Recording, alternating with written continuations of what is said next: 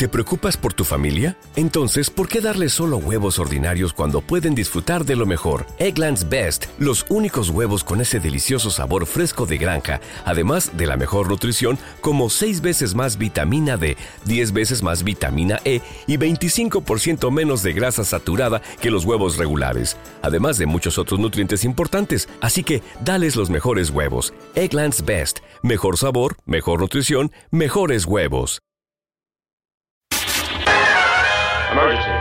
Batman speaking. Warning all of you to brace yourselves for big news. Bienvenidos al podcast de Capitán Pada y sus monitos. All mankind. It's really exciting. Hoy presentamos reseña Avengers Infinity War. The entire time I knew Thanos, he only ever had one goal to wipe out half the universe. We are out of time.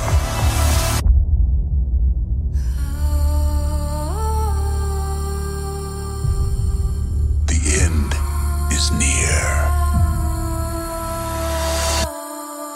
Esta reseña incluye spoilers. Calgódromo. Calgódromo. Apuesta directa al contenido. Calgódromo. Capitán Pada y sus monitos. Cómics y fantasía. Con Pada. Mi Twitter es arroba ese auto para que ustedes sigan ese auto y mi cuenta de Instagram es el Insta de Pada.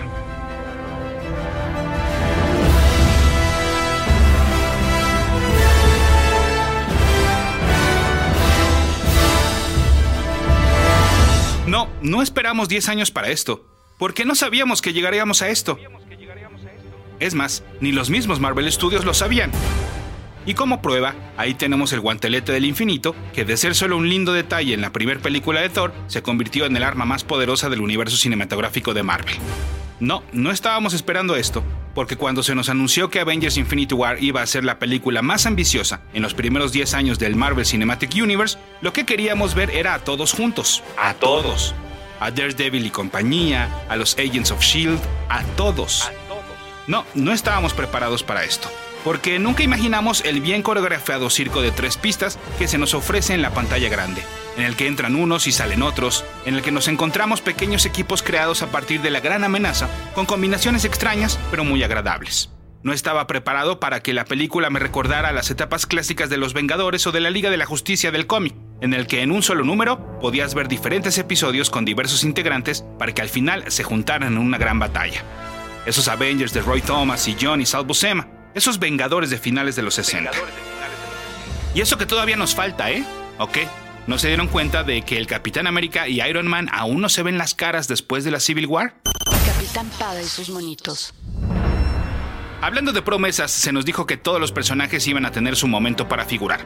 Lo que es cierto es que no todos tuvieron sus mejores apariciones. Los de Winter Soldier, War Machine y Falcon son muy flojos. El de Black Widow y Okoye no está mal, pero es solo eso, un momento.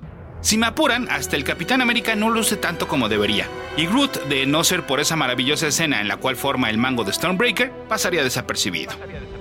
Decepcionado me quedé con Hulk, o más bien con su poca participación, y que en su lugar se quedara un Bruce Banner que llega a cansar con su pantomima contra el gigante verde. De igual forma, después de verlo brillar en su propia cinta, Black Panther queda opacado por el resto de la acción. Los que están maravillosos son Iron Man, Doctor Strange, Spider-Man, Drax, Scarlet Witch, Visión, Nebula, Mantis, Gamora y Rocket.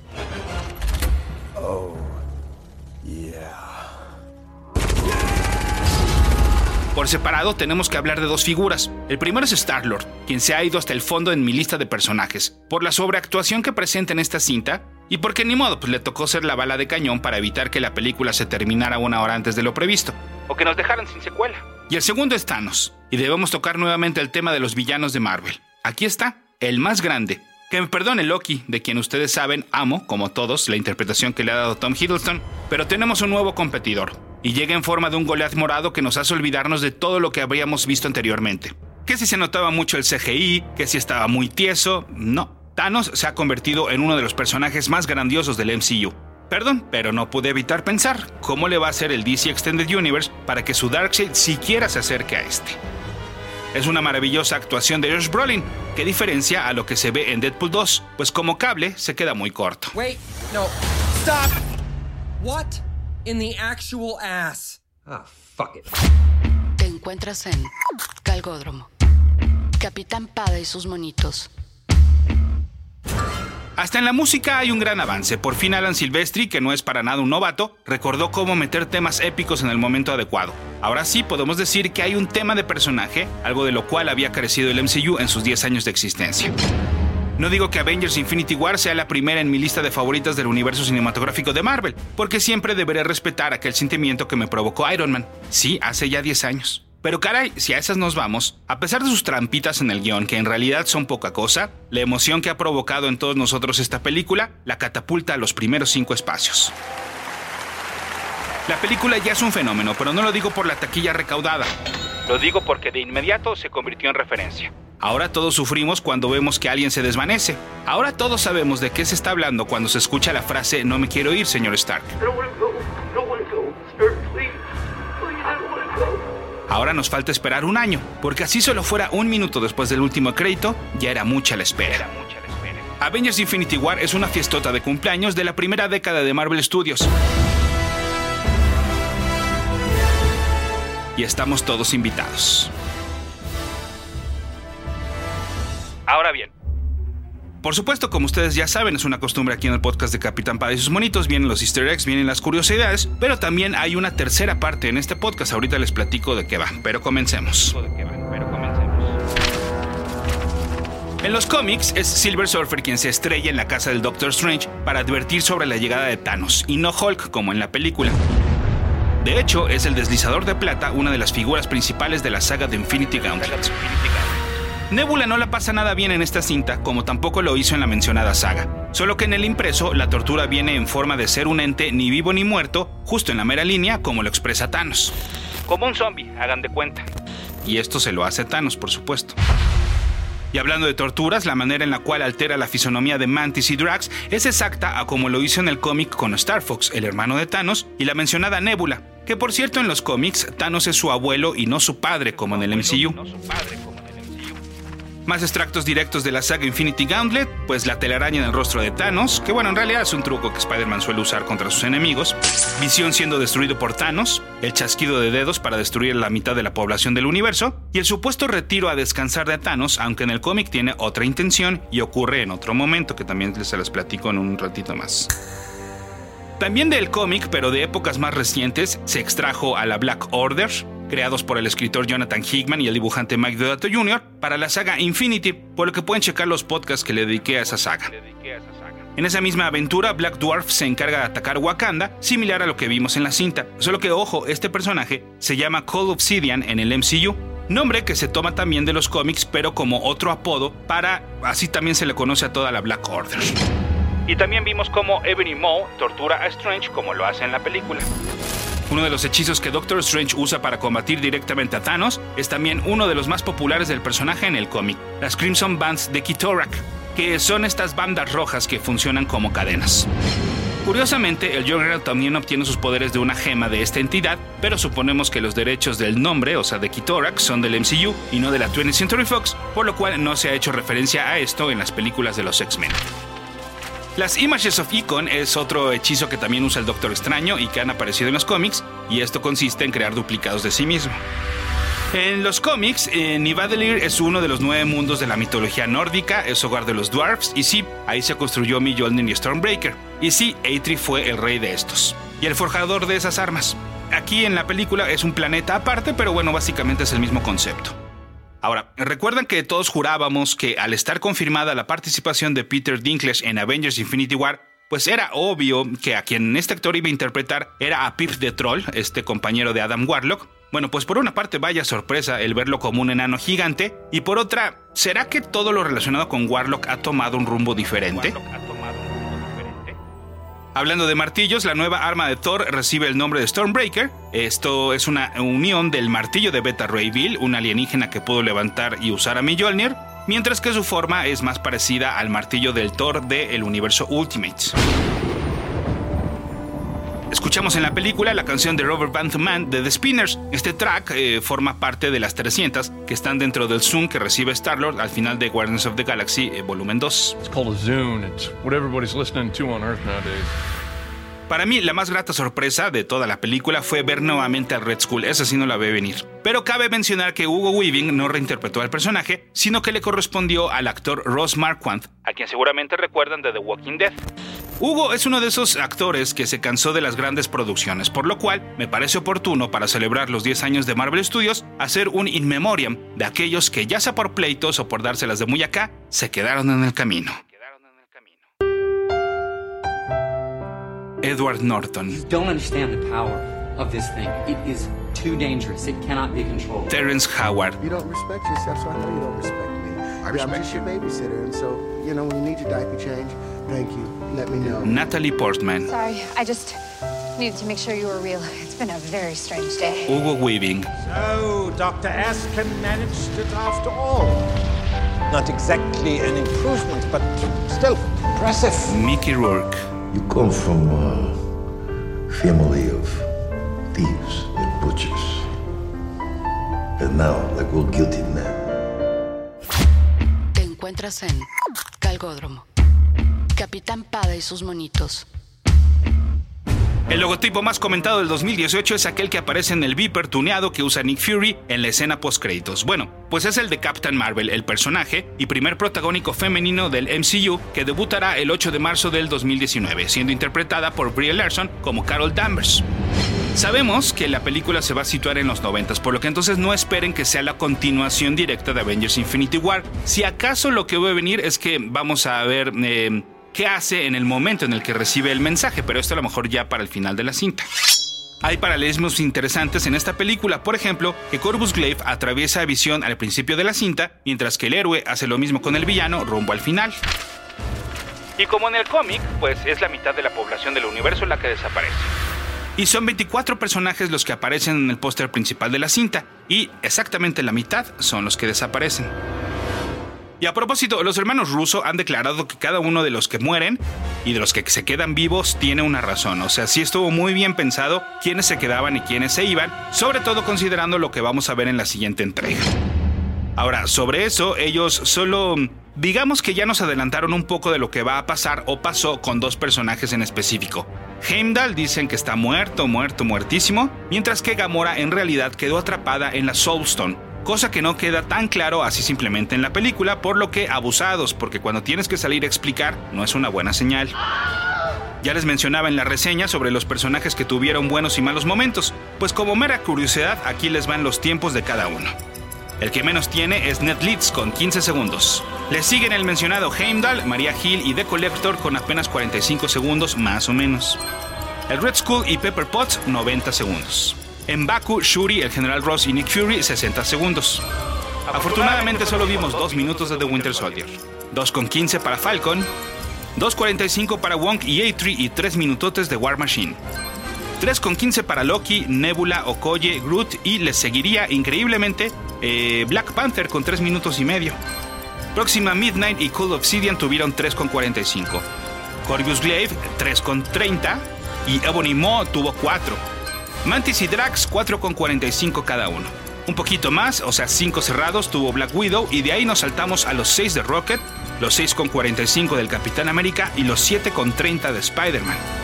Repito, en efecto, Chris Evans solo sale 6 minutos con 45 segundos de tiempo efectivo, y lo que le han de haber pagado por eso. Hulk of Bruce Banner sale 8 con 45, Scarlet Witch salió 9 con 15 y Vision salió 9 con 45. Desafortunadamente Star-Lord sale 10 con 15, y de esos una parte es para cagarla. Doctor Strange sale 11 y medio, Thor, aunque parece más, en realidad solo son 14 minutos y medio, mientras que Iron Man lo hace por 18 minutos. ¿Y quiénes desquitaron más su salario? Bueno, pues seguramente pasaron más horas en maquillaje, sin duda, porque Gamora aparece por 19 minutos y medio y el gran ganador es, claro, Thanos, con casi media hora, o sea, 29 minutos en la pantalla. Capitán Pada y sus monitos. Tony Stark menciona que nombraría a su hijo en honor a su excéntrico tío Morgan. Morgan Stark sí existe en los cómics, pero se trata de su primo, un perdedor que debutó en el Tales of Suspense número 68. Si bien no estamos seguros de que Ebony Maw quiera traicionar a Thanos como lo hace Mephisto en los cómics, sí comparten una frase. My humble personage bows before your grandeur. En la temporada 5 de Agents of S.H.I.E.L.D. ya se hizo una referencia a Avengers Infinity War, como ha ocurrido con otras películas del MCU. Si creen que ese es motivo para que regresemos a ver Agents of S.H.I.E.L.D., no se preocupen, fue solo una línea de diálogo, aunque dicen que podría haber más en un futuro. Bueno, ahí me avisan porque yo ya me bajé de ese barco. En la casa de Strange, Tony se recarga en el Cauldron of the Cosmos, un dispositivo mágico que el hechicero supremo usa para ver diferentes realidades y líneas de tiempo.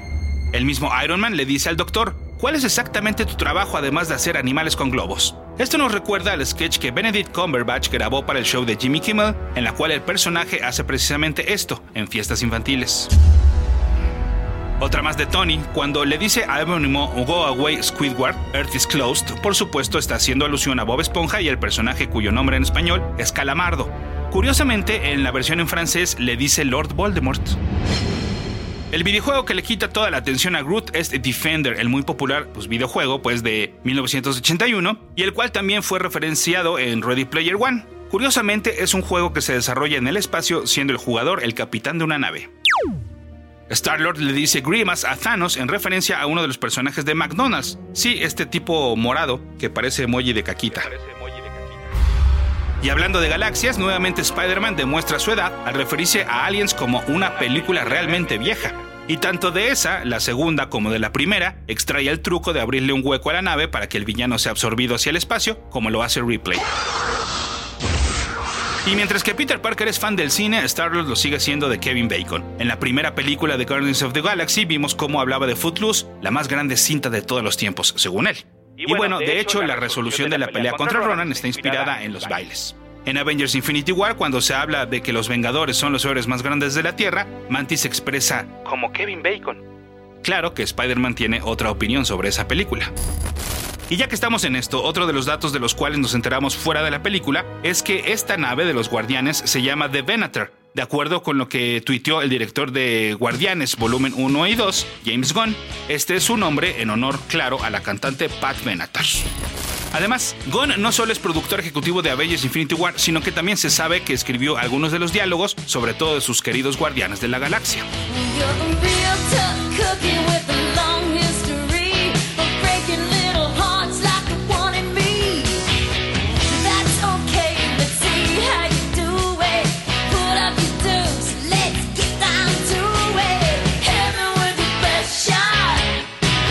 Pues todos jurábamos que Steve Rogers iba a ser Nomad, el alter ego que en los cómics usó la primera vez que dejó de ser el Capitán América, y si bien para fines de mercadotecnia sí se le llamó así, en la película no hay referencia alguna, más allá de que por lo que vemos, bueno, pues ha estado operando en la clandestinidad desde el final de Civil War.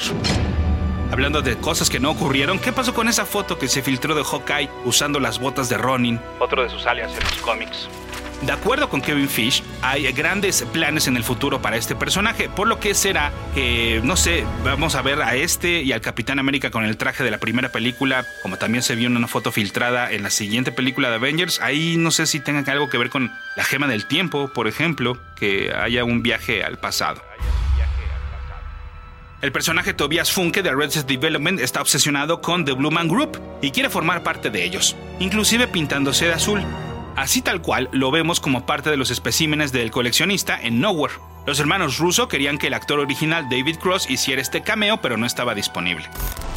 La historia de estos directores está personalmente ligada a esta serie, siendo ambos los directores del episodio piloto y de varios más por separado.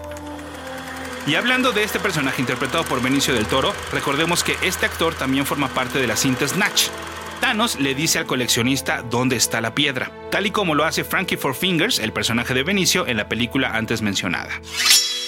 Drax tiene tendencias autistas y asociaciones dedicadas a la investigación y tratamiento de este trastorno han aplaudido la interpretación del personaje.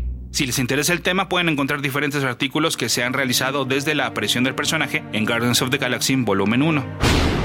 Bormir, el planeta donde se encuentra la piedra del alma, sí existe en los cómics. Allí habitan los Borms o Bormirians. Aparecieron eh, primero en el Avengers 123 y 124. Curiosamente, en el siguiente número, el 125, es el número en el cual los Vengadores se enfrentaron por primera vez a Thanos en su propia serie. Esto de Bormir, por más que le busco, pues nos mató aquella teoría de que el lugar en el cual se encontraba em, las gemas formaban el nombre de Thanos. Es decir, ya se los había comentado en otro podcast, pero la teoría era que era P de Tesseract, la A de Aether, la N de Necklace en el ojo de Agamotto del Doctor Strange, la O de Orf y la S de Scepter.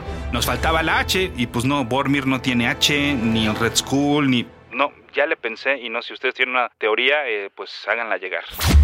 Te encuentras en Calgódromo. Capitán Pada y sus monitos. Cuando Visión muere, pierde todo su color. Por supuesto, nos recuerda a aquella versión del personaje, y en lo particular mi favorita, en el cual era todo blanco y que debutó en el West Coast Avengers 45 de 1989. Christopher Marcus y Stephen McFeely son escritores de las tres películas del Capitán América, la segunda de Thor, Avengers Infinity War y su secuela. Stephen aparece como uno de los secretarios cuando War Machine está hablando con Thunderbolt Ross. El helicóptero que se estrella en la secuencia postcréditos podría ser un pequeño homenaje al Thanoscóptero. Sí, en una aventura del cómic Spidey Super Stories, que estaba, eh, era una publicación enfocada a niños, el hombre araña pelea contra Thanos y podemos ver al villano volando en un helicóptero que dice Thanos por fuera. Porque para qué gastar energía en alguna nave si puedes pilotear un helicóptero. Otra situación que ha tenido que explicarse fuera de la cinta es eh, qué pasó con Valkyria y el resto de los compañeros de Hulk de Sakar. Bueno, pues Joe Russo asegura que se escaparon con cápsulas antes del ataque de Thanos. Porque, bueno, sí, sabemos que toda nave tiene sus cápsulas de escape, ¿no? Si Thanos destruyó Sandar, entonces hay dos caminos, que nos olvidemos de los Nova Corps y por ende de Nova, o al contrario, que Nova sea el último de los Nova Corps y haga pronto su debut.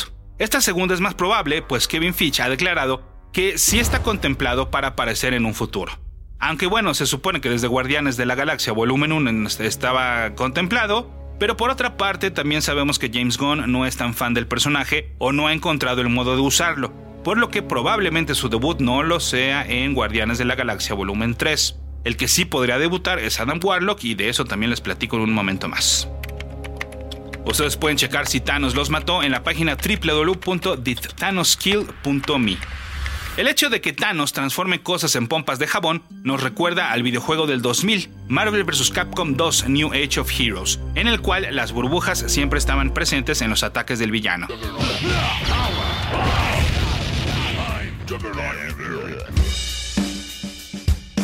Hasta ahí los easter eggs, pero como les decía, no se ha terminado el podcast. A ver, si viene una tercera parte que decidí hacer.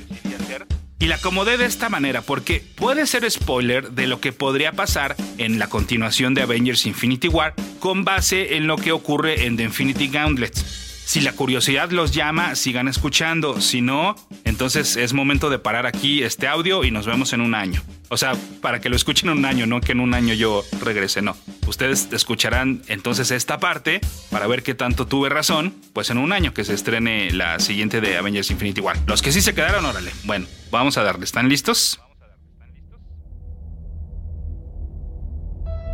Qué bueno que en los créditos de la película se le da un espacio justo a Jim Starlin, el creador de Thanos. Su primer enfoque estaba más basado en Metron de DC Comics, creado por Jack Kirby. Pero en Marvel le dijeron que no, que lo hiciera más cercano a otro personaje de esa misma área, es decir, Darkseid, el enemigo de esos New Gods. Por eso les digo que la comparación entre ambos villanos es inevitable. Starlin debutó a Thanos en el Iron Man 55, a la venta en octubre de 1972 con este artista acreditado como guionista y dibujante y con Mike Friedrich como escritor. Desde ese momento prácticamente el personaje quedó definido como lo conocemos, tanto en lo físico como en su personalidad y su búsqueda por el poder.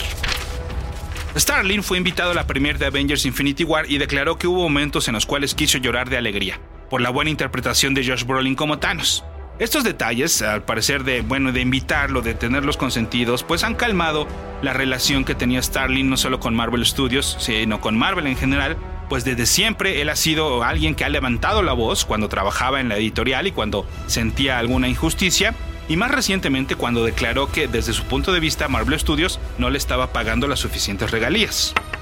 El personaje llamado Him fue creado por Stan Lee y Jack Kirby para el Fantastic Four número 66, pero no pasó mucho con este hasta que Roy Thomas y Jill Kane lo convirtieron en Adam Warlock para el Marvel Premier número 1. El perfil cósmico, por llamarlo de alguna manera, se lo dio Starling cuando agarró el personaje y contó The Magus Saga, en Strange Tales del número 178 al 181, a mediados de los 70. Y sí, pues el autor se iba a convertir en el escritor por excelencia para Marvel de este tipo de aventuras en el espacio, con poderes y personajes tan grandes que era difícil conceptualizarlos desde la mente humana. Eso y la muerte y el suicidio han sido temas presentes en las obras de Starling. Tan es así que en 1982 se lanza la primera novela gráfica de esta editorial, The Death of Captain Marvel, con Starling en el guion y en el dibujo, y el título pues explicaba de qué iba la muerte de este superhéroe. Después se dedicó a su serie de autor Dreadstar bajo el subsello de Marvel Epic Comics y luego se fue a trabajar un rato para DC, donde por citar solo algunos ejemplos, creó al villano Mongul y se encargó de las grandiosas historias de Batman Las 10 Noches de la Bestia y Una Muerte en la Familia, nada más y nada menos, ¿eh? Qué historias aquellas. Regresó a Marvel para encargarse a partir del número 34 a la venta en 1989 del título del Silver Surfer, junto con el dibujante Ron Lim, y de inmediato en ese ejemplar comenzó su camino rumbo de Infinity Gauntlet, acomodando la primera pieza, el regreso de Thanos, después de que fuera convertido en piedra en una aventura que incluyó a los Avengers, la Mole, Spider-Man y Adam Warlock, la cual por cierto también, claro, fue escrita por Jim Starlin.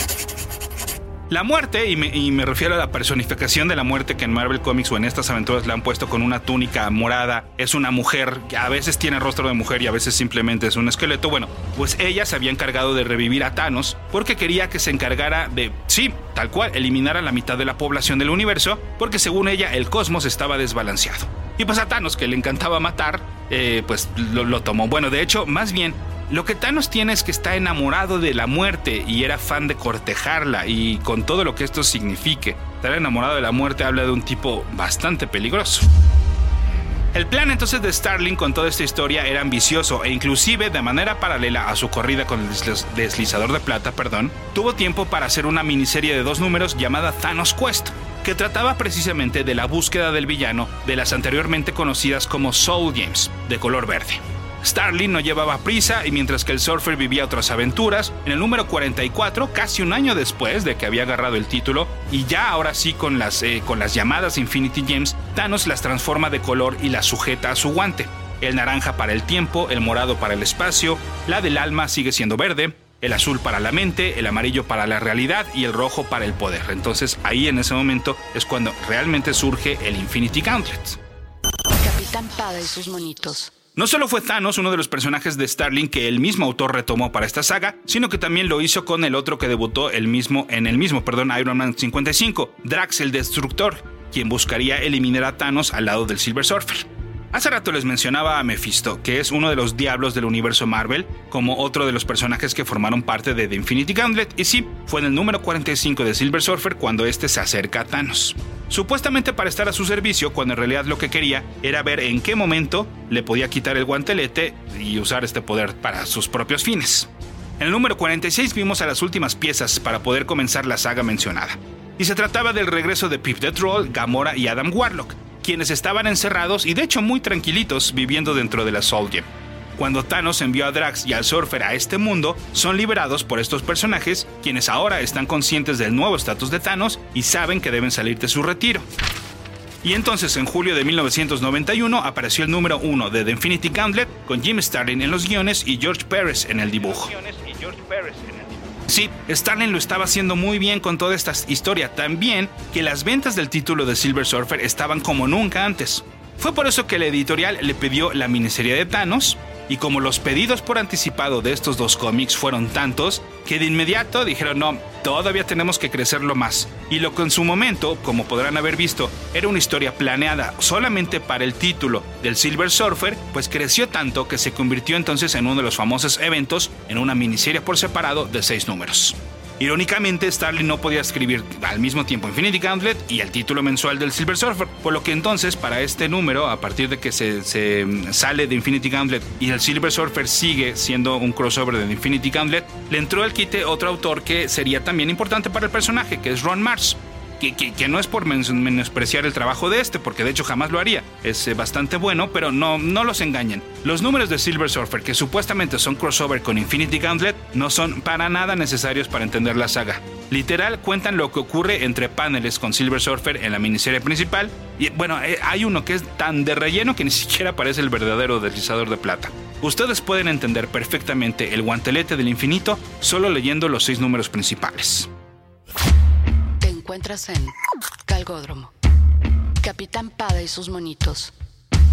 Tan solo en el número uno vimos lo que sucedió en toda la película. Al tronar de los dedos de Thanos, la mitad de la población del universo desaparece. Entonces imagínense todo el material que aún tienen los escritores y directores de la siguiente película para extraer de esta saga. Aunque tengo mis dudas eh, de qué tanto vayan, vayan a usar y a eso voy en unos momentos. Por eso les estoy contando todo este antecedente. En el segundo número, los héroes restantes lidian con las consecuencias de este chasquido de dedos, como, bueno, pues aviones estrellándose en la Tierra porque su piloto desapareció, al Doctor Doom interesado por el responsable de dicho evento, y a seres extraterrestres como los Kree y los Skrull acusándose mutuamente de sus pérdidas.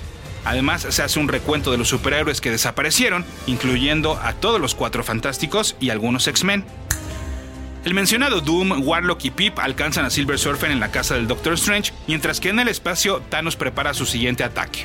Como ni aún matando a la mitad de la población logra llamar la atención de la muerte, entonces usa el poder de las gemas para mandar una onda de choque que atraviesa todo el universo.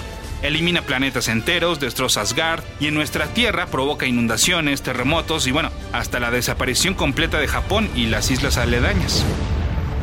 En la portada del número 3 vemos la frase Call to y eh, es que se dedica en su mayoría precisamente a ver cómo son convocados Spider-Man, Hulk, Thor, Iron Man, Wolverine, Firelord, que es otro ex heraldo de Galactus, Drax, Nova, Namor, Cloak, Cíclope, She-Hulk, Visión, el Capitán América y Scarlet Witch, que junto con Doctor Strange, Doom, Warlock y Silver Surfer se van a convertir en el equipo que confrontará directamente a Thanos.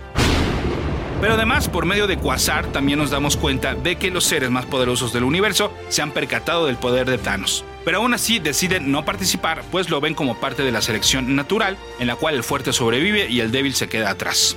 Estos seres cósmicos son Eternity, Kronos, el Watcher, Lord Chaos y Master Balance, The Living Tribunal, Galactus, Love y Hate, Stranger y dos celestiales. El número termina con los héroes llegando a la morada de que Thanos ha creado en el espacio y con Warlock diciéndole al Surfer que ellos dos todavía no van a intervenir en la pelea. Capitán Pada y sus monitos. Y por más que lo intentan, no pueden. No, con todo de que Thanos le baja su poder, por llamarlo de alguna manera. Sí, porque Mephisto le dice que ¿por qué no se pone un poco más al nivel de los demás? Que el pelear a tope, o sea, usando todas las gemas, no iba a tener chiste y esto poco impresionaría, perdón, a la muerte, que de por sí, ¿no? No, no lo estaba pelando para nada. Claro que lo que el diablo quiere es hacer que Thanos sea un poquito más débil para ver en qué momento se apaña el guante. Pero les digo, ni así, ni con poder rebajado, los héroes son asesinados, desintegrados, decapitados o transformados. El último en quedar de pie es el Capitán América y cuando Thanos le va a dar el golpe final, el Surfer se arranca desde un punto remoto, ahí estaba para que el villano no lo detectara, y entonces así acercarse a quitarle el guantelete. Y tampoco lo logra. Pero como estuvo muy cerca, Thanos se da cuenta de su error y ya dice, no, no, mejor me restablezco todo mi poder como lo tenía antes. Ahora sí, entonces, los seres cósmicos, viendo que sí se está poniendo más difícil la, situación, pues le entran a la pelea para el número 5, el cual, por cierto, ya no fue dibujado por George Pérez, sino por Ron Lim. De hecho, desde el anterior, desde el 4, este ya le había entrado al quite, compartiendo créditos con el dibujante que inició la saga.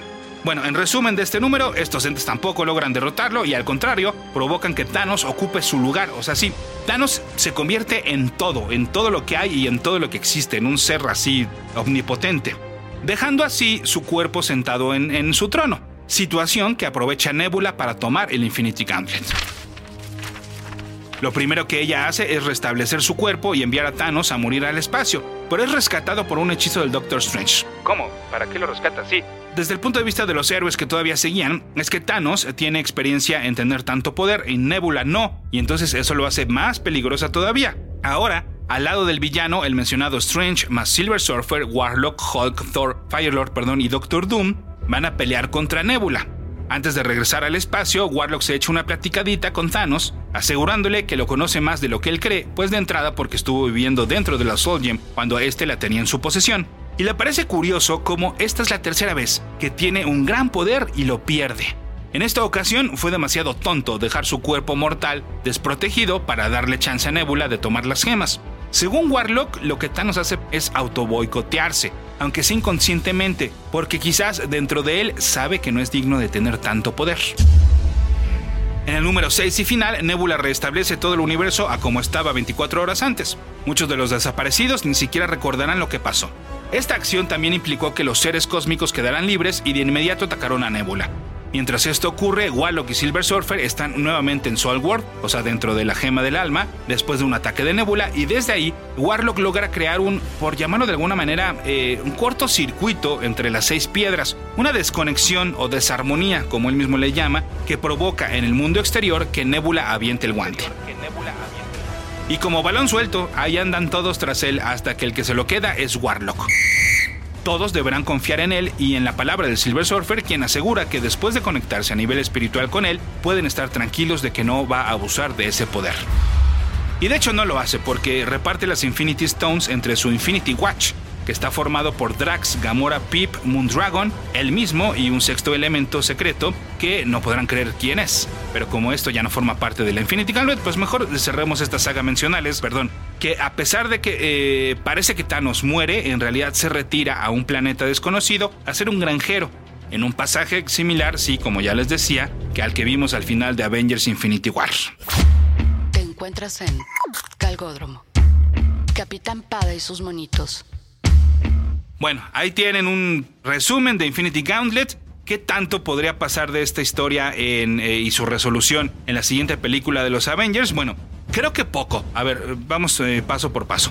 Sería muy tramposo y gacho que un personaje que no hemos visto dentro de el MCU debutara únicamente para derrotar a Thanos. Sería, así como decimos, sacado de la manga. Y entonces el público en general sí se va a sentir estafado. Estoy hablando, por supuesto, específicamente de Warlock, ¿no? Si a Warlock ya no lo vimos debutar, entonces no creo que eh, este sea su papel para la siguiente película. Además, los hermanos Russo han confirmado no solo que no va a aparecer en la siguiente entrega, sino que es un personaje del cual James Gunn debe de encargarse. A final de cuentas, es él quien, se ha estado, quien ha estado encargándose de mostrar pistas sobre su posible incorporación al universo cinematográfico de Marvel, por lo que entonces de hacerlo sería en Guardianes de la Galaxia Volumen 3, y esa, si ustedes han checado, viene después de la siguiente de Avengers. En ese mismo sentido, tampoco veo a los personajes cósmicos apareciendo dentro de la saga. Si acaso, a los que ya conocemos y, por, y nomás por llenar tiempo de pantalla, ¿eh? que podrían regresar quienes Surtur, Dormammu, Odín, Ego. Ahora, ¿quién podría entonces jugar el papel de Warlock que este tiene en The Infinity Gauntlet? Apuesto por dos, Nebula o Gamora. En el caso de la primera lo veo poco probable, eh, porque ah, ni siquiera creo que veamos esta parte de la historia en la cual ella se apodera de las gemas. Además, no es un personaje protagónico como si lo es Gamora, y si esta ya se encuentra dentro del Soul World, pues desde ahí puede operar como lo hizo Warlock. Además, tendría cierto encanto que quien logra triunfar y quien se convierte pues en la que desenvuelve todo el, el lío sea alguna de las dos hijas de Thanos, ¿no? Ahora, que si no es ninguna de estas, entonces Captain Marvel. A ella sí la habremos conocido antes, y la misión de su película entonces sería hacer que nos enamoremos del personaje como para confiarle que se convierta en la gran heroína pero aún así me inclino mucho más por Gamora. Y luego, ¿quién se encargará de regresar a los desaparecidos como lo hizo Nebula? Sigo fiel a que va a ser Gamora. Me abre otro conflicto, por ejemplo, si regresan los desaparecidos, ¿por qué no regresar a los otros que murieron? Como Loki, como Heimdall, como Visión, como The Collector, si es que sí está muerto. ¿Qué truquito se va a usar en el guion para justificar que los que no murieron por el poder de las gemas, esos sí se quedan muertos? ¿Cómo va a decidir el que se apodere del guantelete a quienes sí regresar y a quienes no? ¿O por qué unos sí y por qué otros no? Lo único cierto es que si con Avengers Infinity War lograron mantener los secretos muy bien guardados, creo que no sabremos nada hasta que no veamos la siguiente película, de la cual ni siquiera conocemos su nombre aún. Y como le dije al inicio de este podcast, un minuto después de los créditos, ya es demasiado tiempo de espera. To bring together a group of remarkable people. To see if we could become something more. So when they needed us, we could fight the battles. That they never could.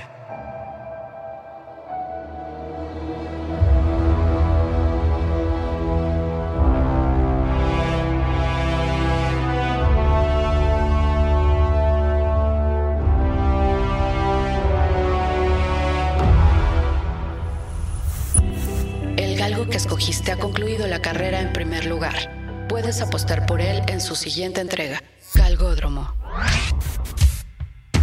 Capitán Pada y sus monitos. Cómics y fantasía. Compada.